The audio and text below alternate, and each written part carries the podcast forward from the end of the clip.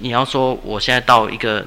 我最希望的样子吗？也不是，因为我觉得我最希望的当然是，我希望我出生的时候就是一个原生男性，那我真的不用走这一大段路，挨这么多刀。但是，呃，既然已已如此，我也不会再去想说，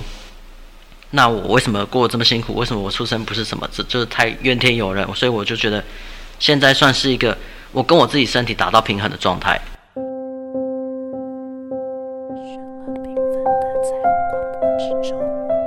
在绚烂缤纷的彩虹光谱之中，探索每一个独特的你，探索每一个独特的你。欢迎收听《彩虹旗的世界》。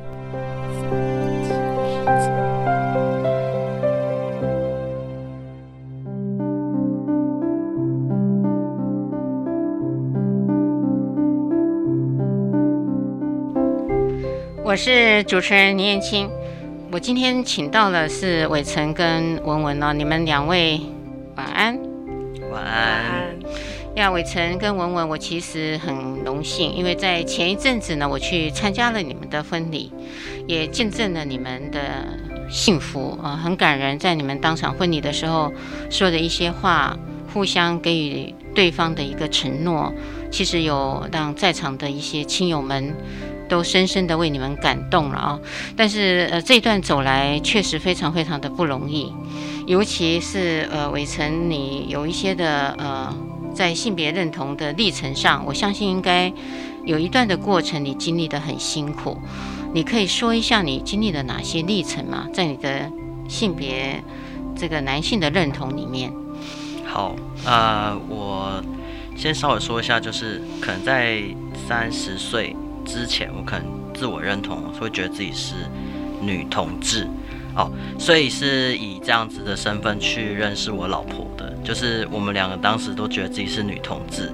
那呃后来呢，我就一直会对于自己的身体觉得很厌恶了，所以我我在日常生活的时候都会驼背，或者是习惯会想要掩盖我自己的胸部，然后如果生理起来，我就会觉得很痛苦。那但那时候资讯没有很。收集的很多，所以不会觉得自己这样是所谓的跨性别，就会觉得自己只是一个很奇怪、不喜欢自己身体的女同志。那到后来，我就呃，因为有生赚了有出来工作赚钱，然后就拿一些钱去做平胸手术，就是把我很讨厌的一个部位拿掉之后，那出来之后就觉得哇，如重获新生，就觉得这样的身体才是我想要的样子。然后那时候才去做一系列的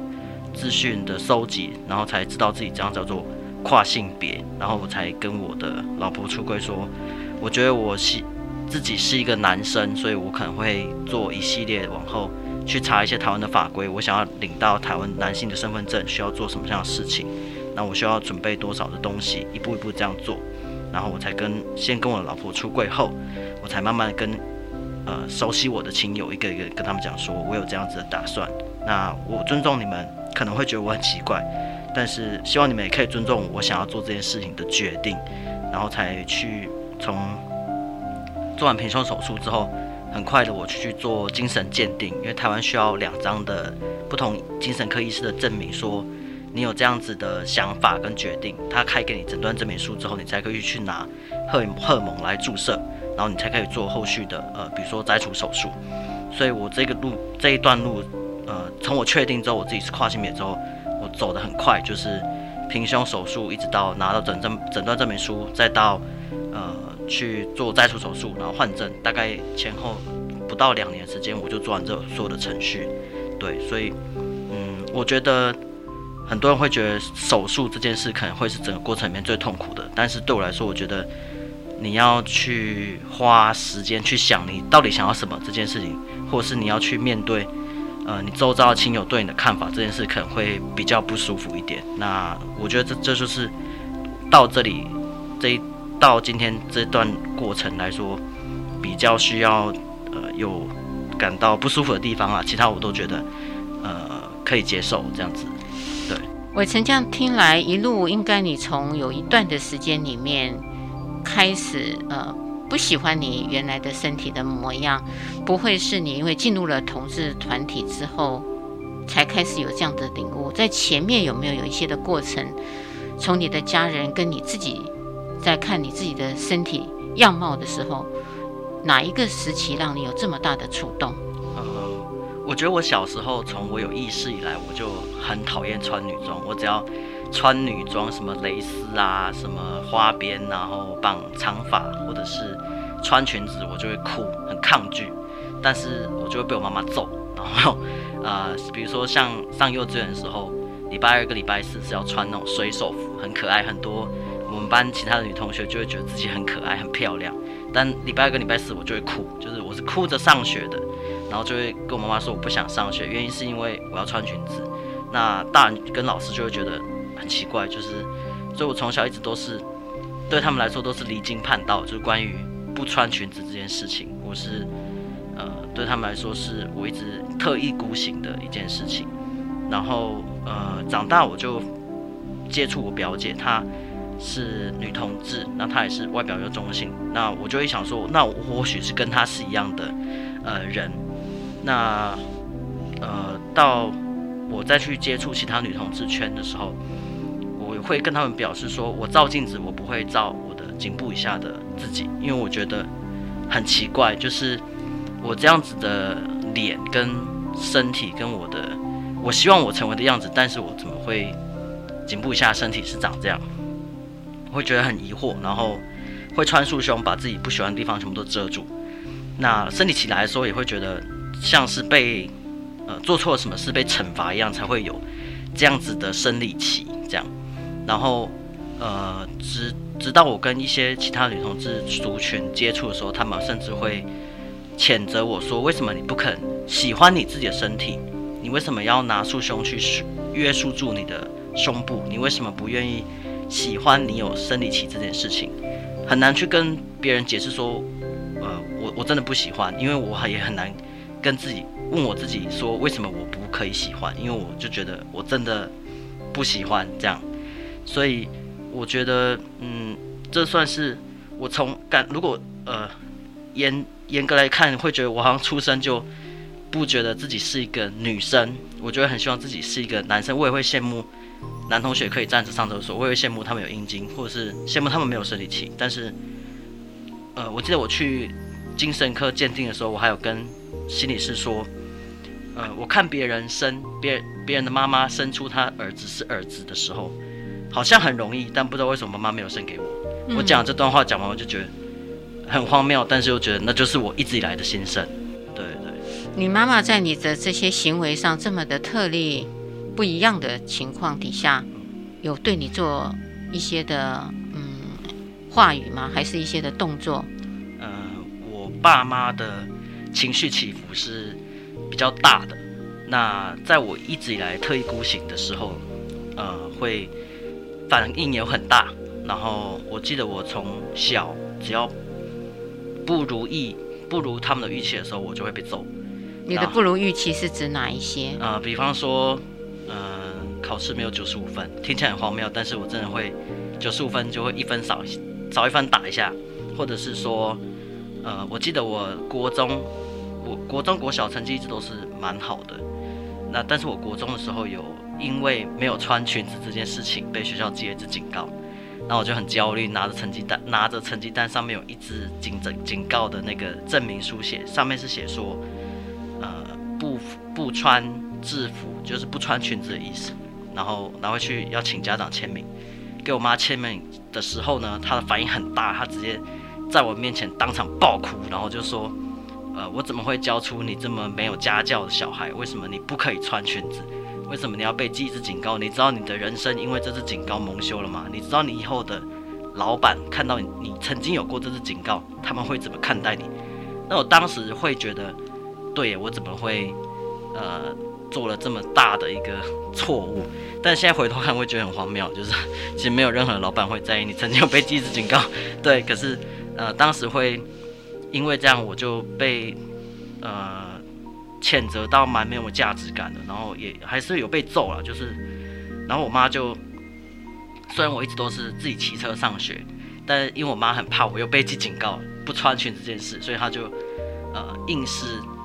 盯着我把裙子穿上，然后里面不可以穿运动裤，因为有一些女生，我我在我在想，就算不是跨男，还是很多女生会不想要走光，所以里面可能会塞一个安全裤或是运动裤，但她就要求我不可以穿运动裤在里面，所以我就是穿女用的呃内裤跟裙子。制服这样就去上学，然后他载着我去，盯着我进校门，然后写打电话要求我们老师当天也要盯着我，不可以换，不可以偷换这样。然后我记得我当天一进教室的第一时间呢，我的跟我熟悉的一些男同学第一句话就是：“哎，你今天为什么穿裙子来上课啊？反常哦。”这样他讲完这句话就直接哭，我我他也吓一跳，我也吓一跳，因为我我觉得。嗯我就是觉得很伤心，对，就是像是被羞辱这样，所以那一整天我都没有离开座位，我都是直接坐在座位，我也没有去尿尿，我也没有去吃饭，因为我就觉得，那个衣服困住我，我没办法走出去，这样，对，然后呃，像还有我剪头发这件事，我妈妈反应也很大，她曾经还打电话去骂我的发型师，说你为什么把我小孩剪成这副德行？你要他怎么做人？你要我怎么做人之类的，就是。很严厉的话，那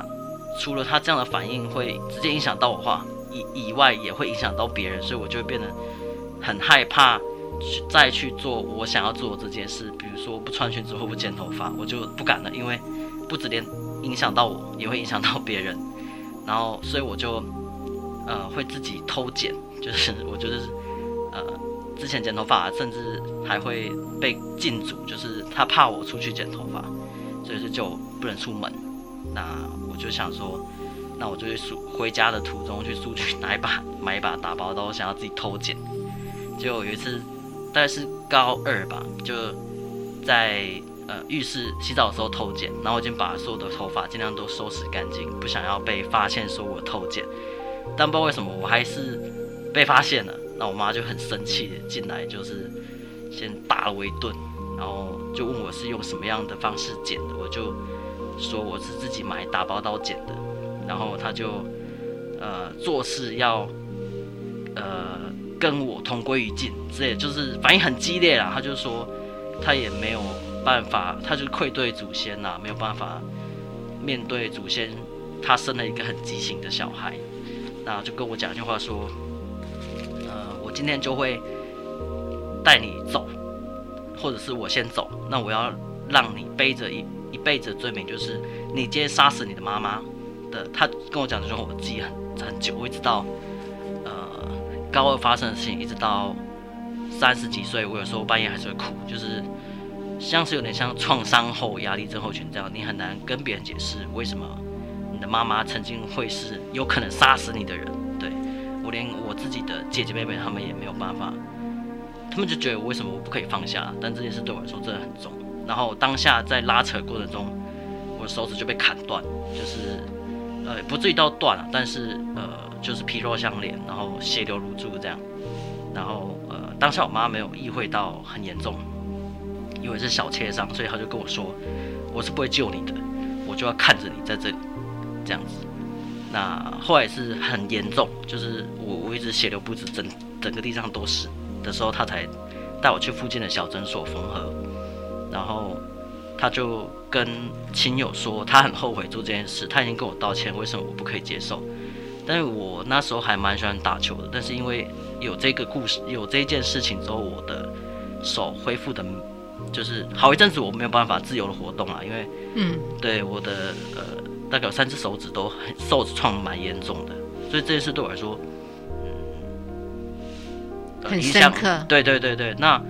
因为这件事真的蛮大，所以嗯，我妈就有，比较收敛，就是在那之后，她剪头发就只会骂，就是比较用比较严厉的字眼刺激我，但是她不会再动手。所以我觉得也算是一个呃革命嘛，就是人家都有说呃流血革命，流血革命，对，就是有这样子的一件事件之后，我才嗯，好像头发这件事我已经获得了自由。对，就是目前是到这里啊。虽然到去年换完证被他们知道之后，他们的反反应也是很大。不过我就觉得，呃，至少我现在比较可以不会被自己对，不会再被至至少呃，就是物理性的攻击已经没有了，那剩下言语性的攻击就是我自己要想办法克服的。对对，嗯，伟成听下来，应该是家人呃对你的这一块印象，还有你感觉到的伤心，会是比较多啊。呃，说到这儿的时候，我也觉得很庆幸，因为你到现在可以完全的掌控自己了。我听起来应该是这样。导致你在认识了那个文文哦的那段时间，因为你还没有办法搞清楚自己到底要往哪一条路走嘛，对，所以你就先到了这个呃女同志那一块。对。那文文当时跟你在一起的时候，知道你这些现况吗？文文，你当时在认识伟成的时候，你是怎么看他的？嗯，那时候就觉得她就是一般女生，然后甚至呃，就是不会嗯、特别注意称谓，就是对外也都是说哦，这是我女朋友，但是就是也是到很后来她出跨柜之后，才意识到自己对他称谓一直都没有用正确这样。所以你当时跟他在一起的时候，觉得都是如常，没有发现任何的蛛丝马迹。对，对，没发现。所以伟成很厉害的啦。对。那伟成，你当时呃跟文文在一起的时候，你当下的感觉是什么？回首当年，就就觉得他，因为其实我之前也有几过几个交往对象啊，但是我觉得我跟文文会很快就。可以互相扶持，很重要的点是因为我很难跟别人解释我家里的状况。那刚好也这也是因为我们一开始在网透过网络交友之后聊天很快就一拍即合，原因是因为他也是有类似的状况，所以我那时候认识他，我会觉得，嗯，虽然我们那时候我跟他出跨柜的时候，他有跟我讲说他有可能不知道，没办法预测说之后如果我因为荷尔蒙有什么转变，我们的关系可能会有什么样的变化，他们要跟没办法跟我保证。但其实我那时候心里是觉得，啊，一定可以的，因为我们在这之前已经走过太多事情了。相举例吗？你的走过太多事情，觉得印象很深刻的哪几项这么大的信心，嗯、觉得文文呢绝对不会放弃你。对，因为嗯、呃，我觉得我们两方家里发生的事情就很足够了。对，对比我出跨位这件事情，真的太小了。比方说。嗯，我爸妈的一些抓嘛，嗯，那他会因为平常他跟我相处看起来他会比较像是呃比较文静，比较不太会表达意见的人，但当我被我的家人欺负的时候，他会第一时间变得很强硬的捍卫我的权益。那即使这件事情有可能会让他被我的爸妈言语攻击，但他还都是会义无反顾。所以我觉得还有。呃，他发生在他自己家里的事情的时候，也会让我觉得，嗯，我也会义无反顾帮支持他想要做他想做的事情。所以，呃，基于这两件事情来说，我觉得出跨会这件事情真的太小了，嗯，对，所以我才会觉得，嗯，即使他这样说，我还是蛮有信心，他不会就此离开。这样哇，很大很大的坚持，也很大的肯定，很大的承诺，真的了不起。所以双方都看见了对方，很呵护对方，也非常的为对方着想，也会为对方的不满意的事情义愤填膺。这是应该是相濡以沫啊，很重要的一个呃因素在里面。当然，在这个过程里面呢，当你跟文文做了这样子的表白，那文文也做了一个很清楚的告知，说我不确定会不会改变嘛，哈，是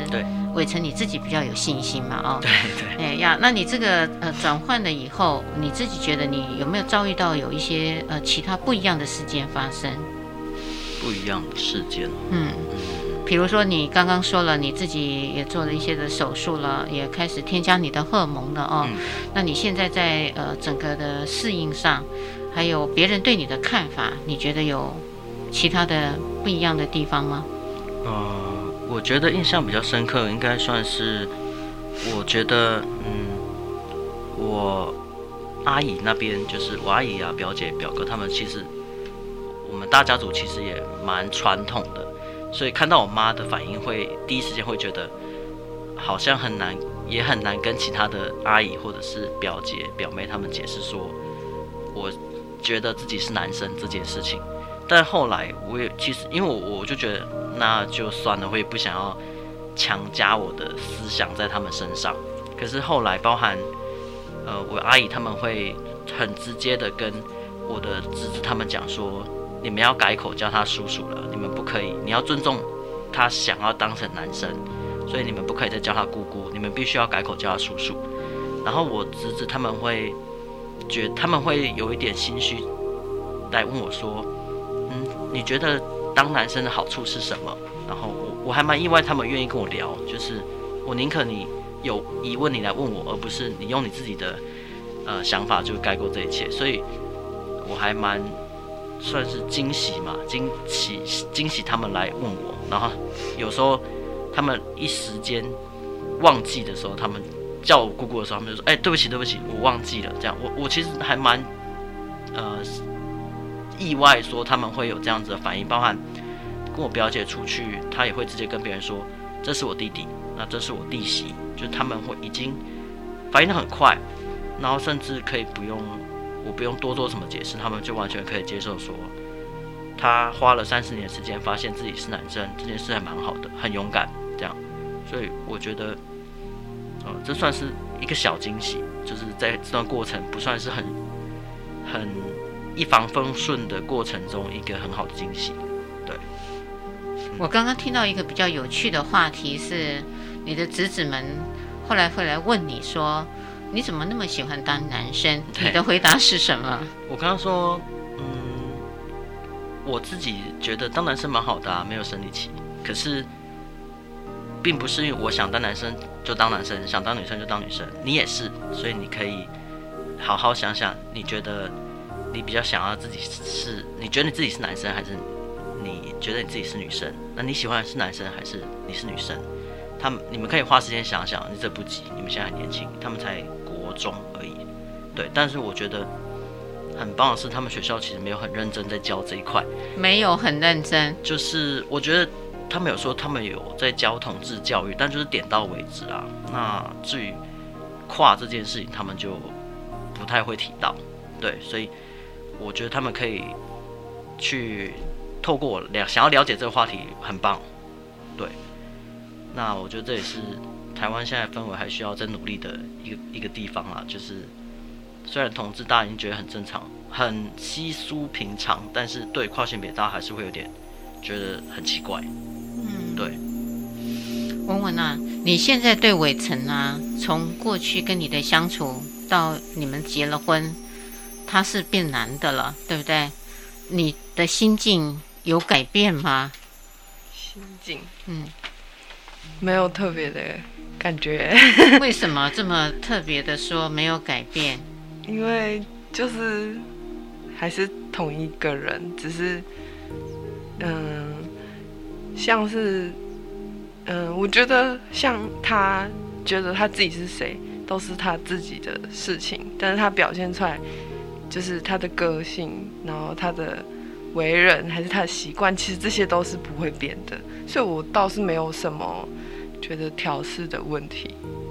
可是文文在外人的眼里头哦，会有一个非常大的问号，为什么呢？我就帮他们问了啊，因为你本来是一个女同志嘛，那伟成跟你接触的时候，她也是一个女同志的身份，对不对？可是现在呢，她变成先生了，你变成太太了。OK，所以在这个太太跟先生之间的，就回到了异性恋的关系里面，而不是你原来的同性恋的关系里面。这块你是怎么转换的？还是说你也根本没转换？是呃，伟成自己转换罢了。但是你自己呢，也可异性，也可同性，是这样吗？嗯，应该是我一刚开始觉得我自己。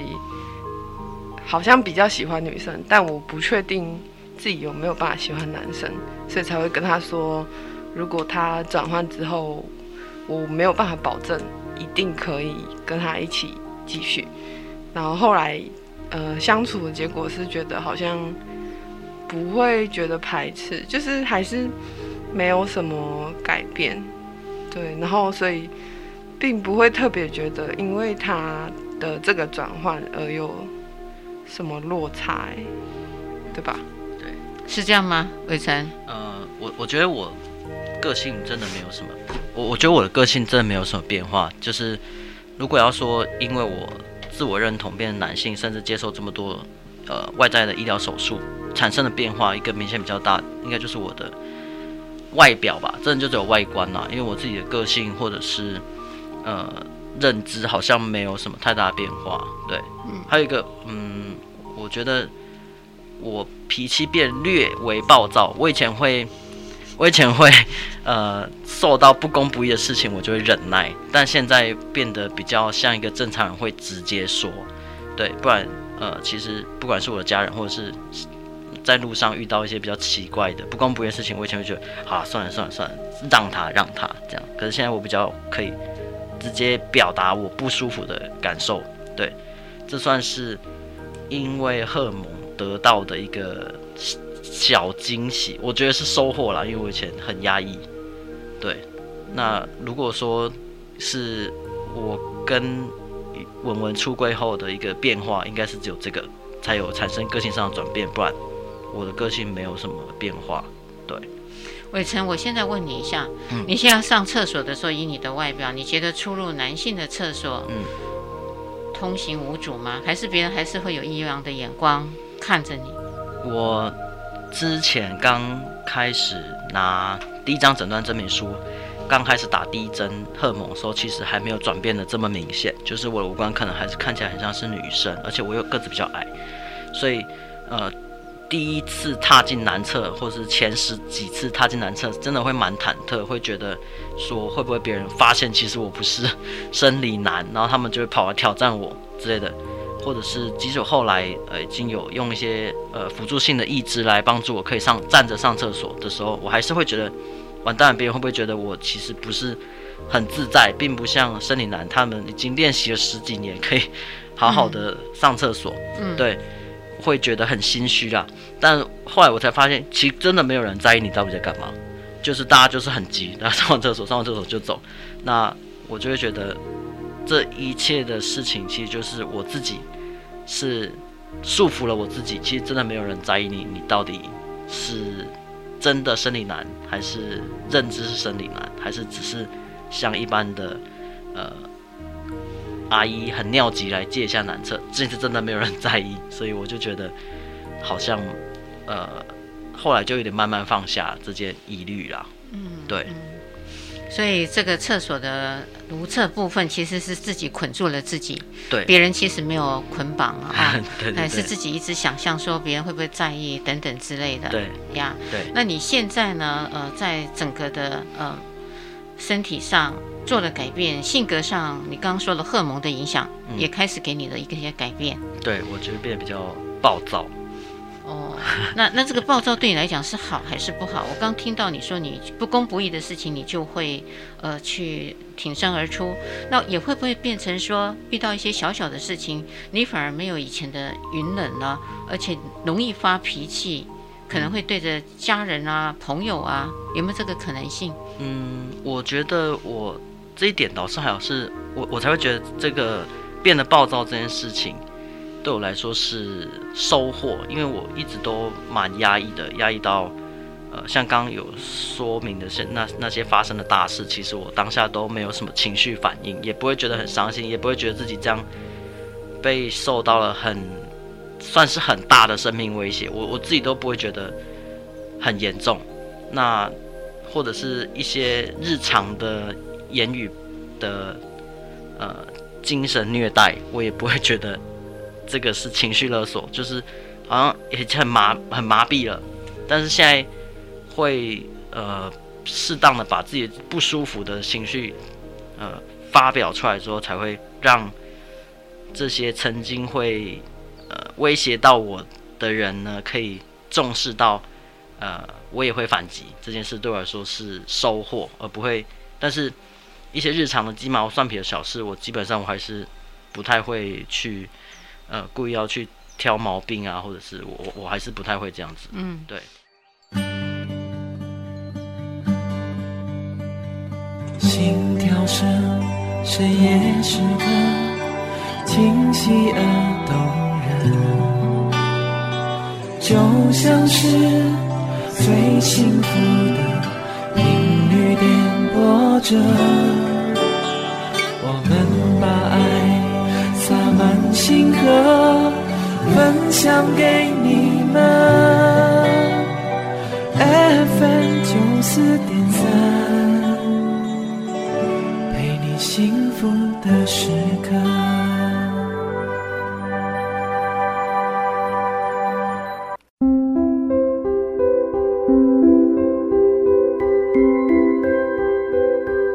接下来，我想我要问你们的隐私题，你可以选择的看怎么回答。好，好，好，因为很多人呃，其实会对于呃跟异性恋的关系。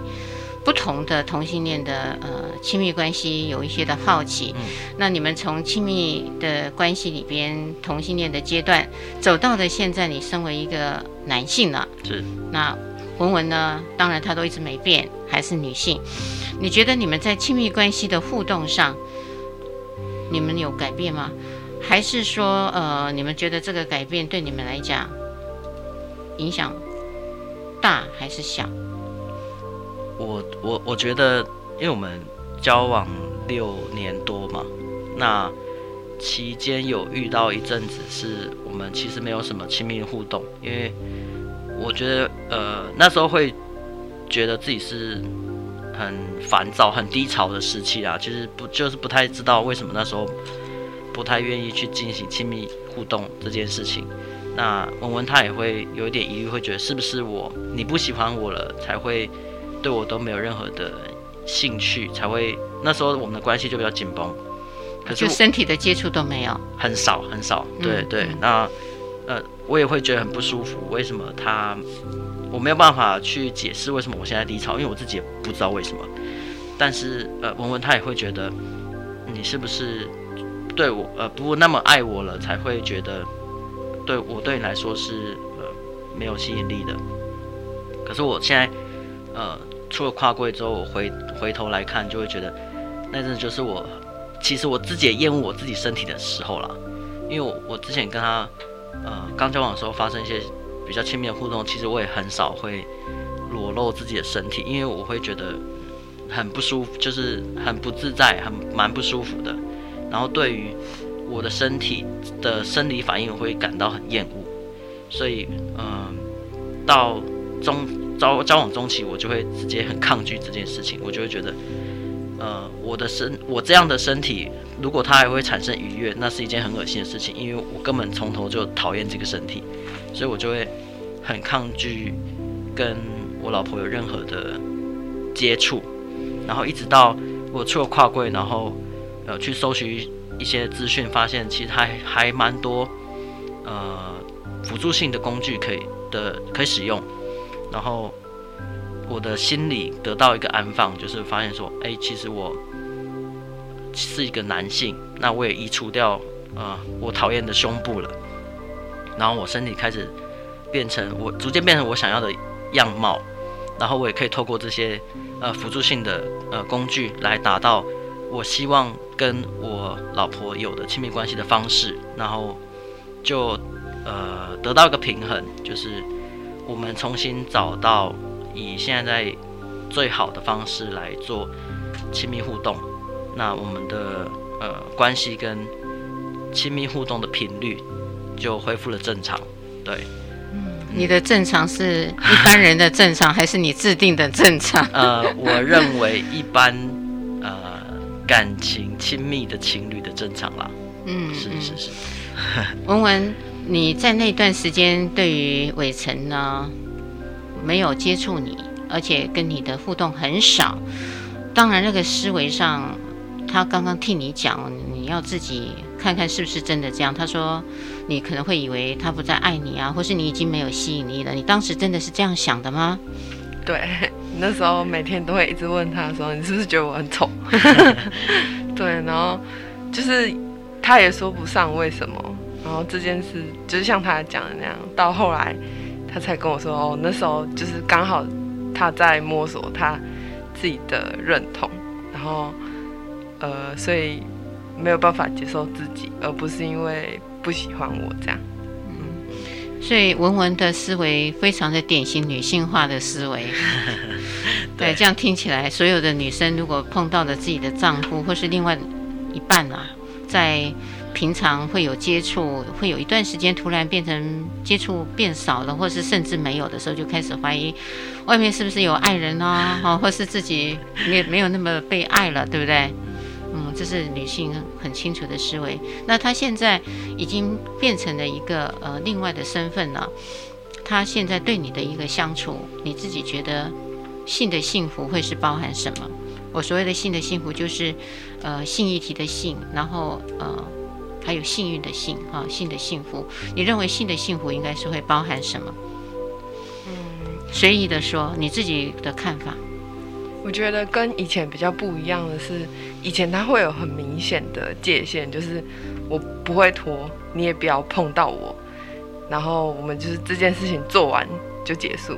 但是现在比较，就是因为很多呃，像他说的义肢辅具。这些东西的加入，所以我们就会一直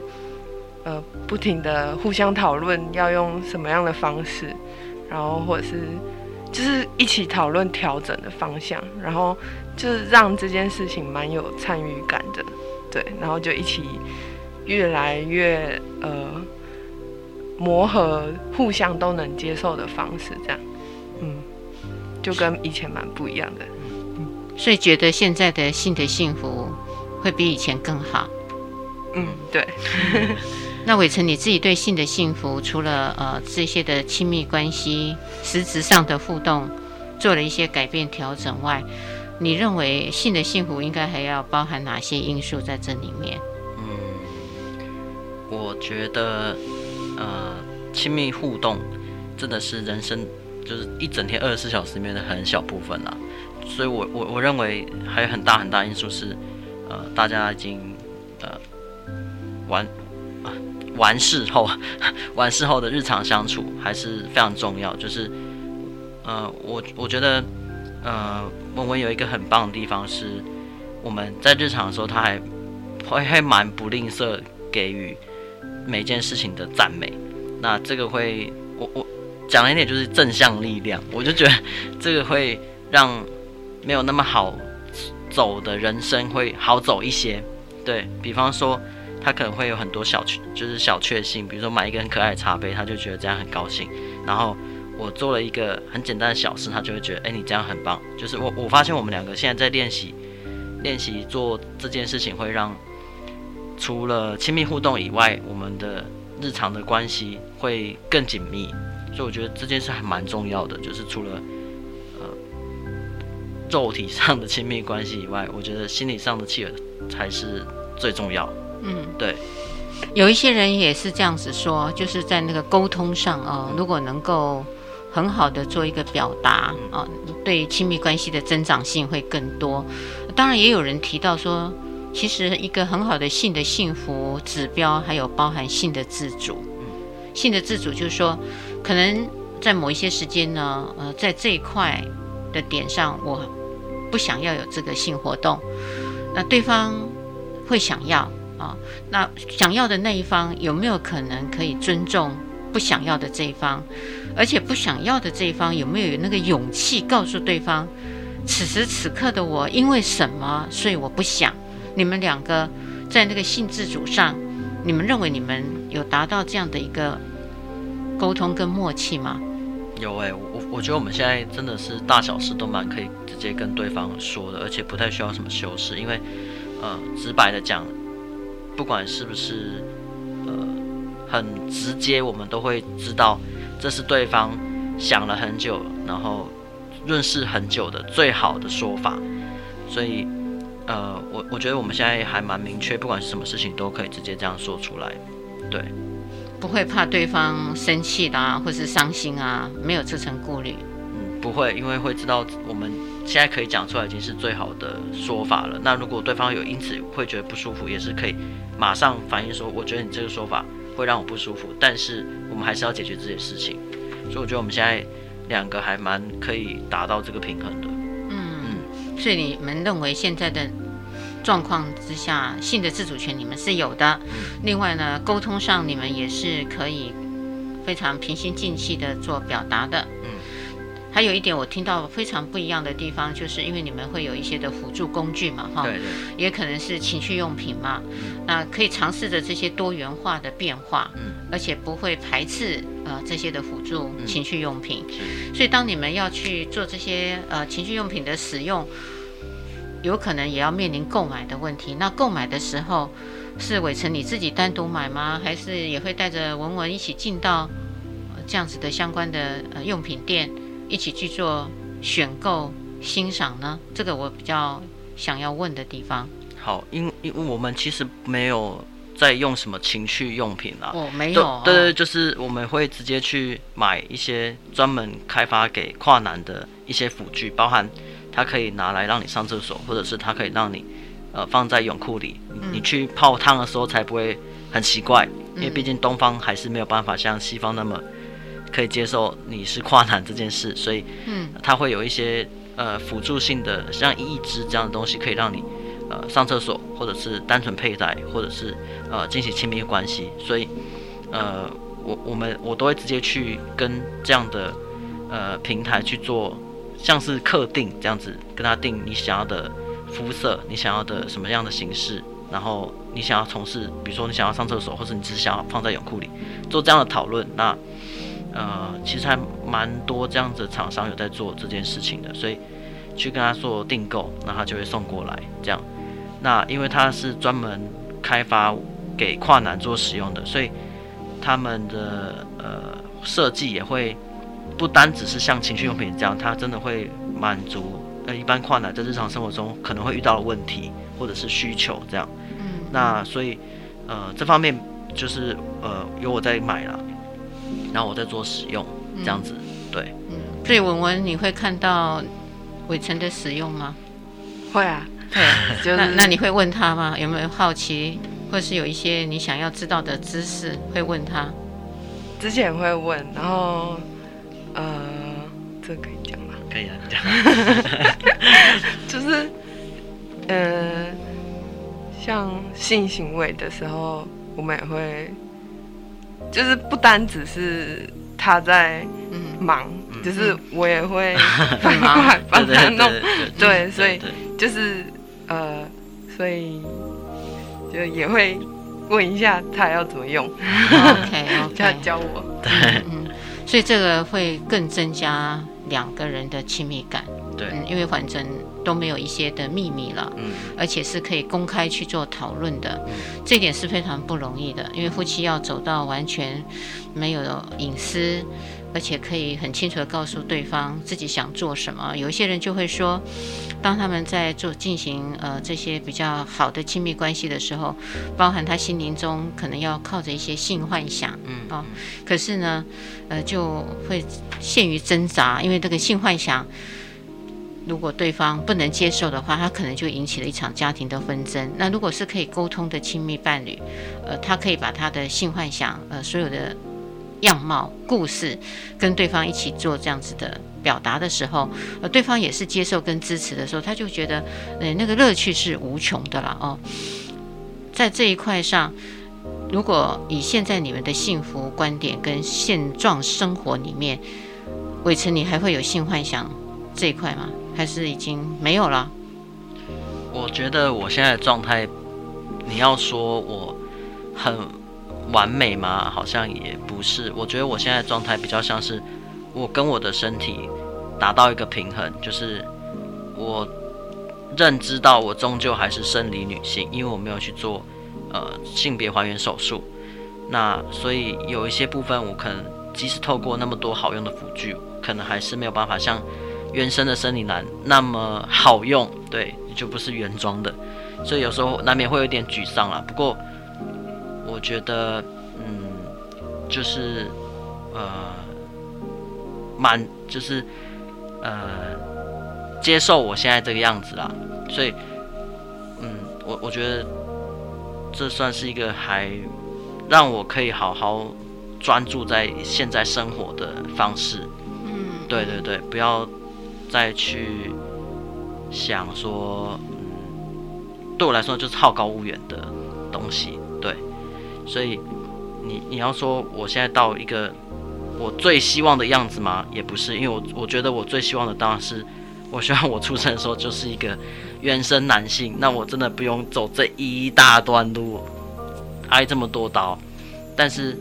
呃，既然已已如此，我也不会再去想说，那我为什么过得这么辛苦？为什么我出生不是什么？这这这就太怨天尤人。所以我就觉得，现在算是一个我跟我自己身体达到平衡的状态。嗯，对。就非常的安于现在的样貌了。对，OK。那伟成，呃，以你自己这样一路走过来哦，你自己在看别的像这样子的跨性哦，嗯、你自己会有什么样的一个看法跟建议呢？我觉得，嗯，像最近呃，伴侣盟有在积极推动免术换证这件事情，我觉得还蛮有意义的，是因为我花了这么多的时间，还有金钱。还有，呃，这么多身体上不适，去达到社会对我的期待，就是我必须要做这么多这么多的事情，我才是一个社会上给我的男性的标签。但是这件事情，在我不做这件事情之前，我已经觉得我自己是男性了。那如果可以最终可以走到免术换证这件事情的话，很棒，是因为这些人，他他在出生遇到这么多不适。那他其实，呃，他的意志在很早很早就已经确定，他想要当，他觉得他自己是男生，或者他自己是女生，他不用去做任何的精神鉴定，去让别人说，对你真的是觉得你自己是男生，去满足这个条件，我才可以跟别人说，我 就我觉得我自己是男生，那更不需要花这么多的钱去做什么手术啊，什么跟家庭的一些革命，我觉得真的不需要。那所以我觉得，诶，给跨性别的族群一个很大的的建议是，呃，我觉得这这条路已经在走了啦，就是免术换证这件事情，跟大家对于性少数的尊重这件事情，一直都有在推动，只是真的比较慢。那给跨性别族群的人的建议就是，呃，再撑一下子，撑到呃大家都共同努力的那条路很快就会到，那你们就再撑一下子，然后。如果，呃，还有一个就是，呃，手术跟换证与否，取决于你自己，你到底能。如果你很不喜欢你自己的身体，那你就去花一点功夫，然后得到你最想要的样子，然后好好生活。那如果你觉得你自己是男生或女生，但是你不介意你的身体是什么样的样貌，那你真的可以不用挨这一刀。嗯，对，所以这是我给。跨性别族群的朋友的一个建议，对，这个是一个非常重要的里程碑。嗯，当然，我觉得这个里程碑以外呢，就是还有一些的家长们的改变也很重要。从伟成你从小遭遇到的父母上那么清楚而且断然的一个反对，嗯。在家长们的阻力其实是很大的哦。那你会对家长们会有什么样的一个呼吁吗？万一他们的小朋友、孩子们会有这样子的一个渴望，这些的家长们应该是用什么样的一个心态跟行为来引领他们的小孩？嗯，我觉得不管是性倾向还是性向，还是不管是什么样的期待都好，我觉得家长要。清楚去想，你为什么要反对你小孩做这件事情？不管是什么成绩啦，还是性倾向，还是性取向，你你要认真去想，他就是你怀胎十月生出来的小孩子。如果说你没有办法尊重他是一个人的话，那你真的不要生小孩子，因为每个小孩都是单独的个体，他并不是你的东西，他不是一个物体，你不要支配他去做任何他。不想要做的事情，那他会让他很痛苦。如果今天他的意志力不够坚强，去支撑他自己的人生道路时，他很可能在这里他就会就陨落了。那你真的可以承受你因此因为这个小小的的拒绝，或者是你控制他，然后他就此消失，你真的可以承受吗？如果你不可以的话，你不妨停下来。好好的听他，尊重他到底想要说什么、做什么，你再来决定说你要用什么方式鼓励他，还是用什么方式跟他说，我觉得你可以多想想之类的，不要第一时间就跟他说你这样不好。对，所以我觉得，呃，不管是任何的决定，我觉得对家长来说，要做的应该是这件事，不管他今天是。呃，他说他是同志，还是因为他只是成绩不好，他不想要选这个科系，这都一样的，就是你不要把你自己的期望跟期待硬加在你的小孩身上，对。所以有一天你们会渴望有自己的小孩吗？你们两位？嗯，我们之前有讨论过，讨论的结果，讨论结果是先不要。哦，这个很特别，呃，为什么先不要？呃，因为我们会觉。觉得现在的生活不那么好过，那就是因因为我们自己现在是一个小孩的呃成长为人的角度来看，会觉得如果我的爸妈没有办法可以支持我做，比如说最现实面买房买车娶老婆这件事情的话，我一个人打拼真的是太累了。那我觉得以我们两个目前的状况，可能没有办法那么。有能力支持他，比如说他可以义无反顾想说他要去留学，或者他想要学什么才艺，我们都可以完全支持。那这样好像又让他可以让他在起跑点就输别人一截的话，那倒不如我们不要因为我们一己的私欲造成这个小朋友的痛苦。对，这是我们目前觉得先不要的最重要的原因啊。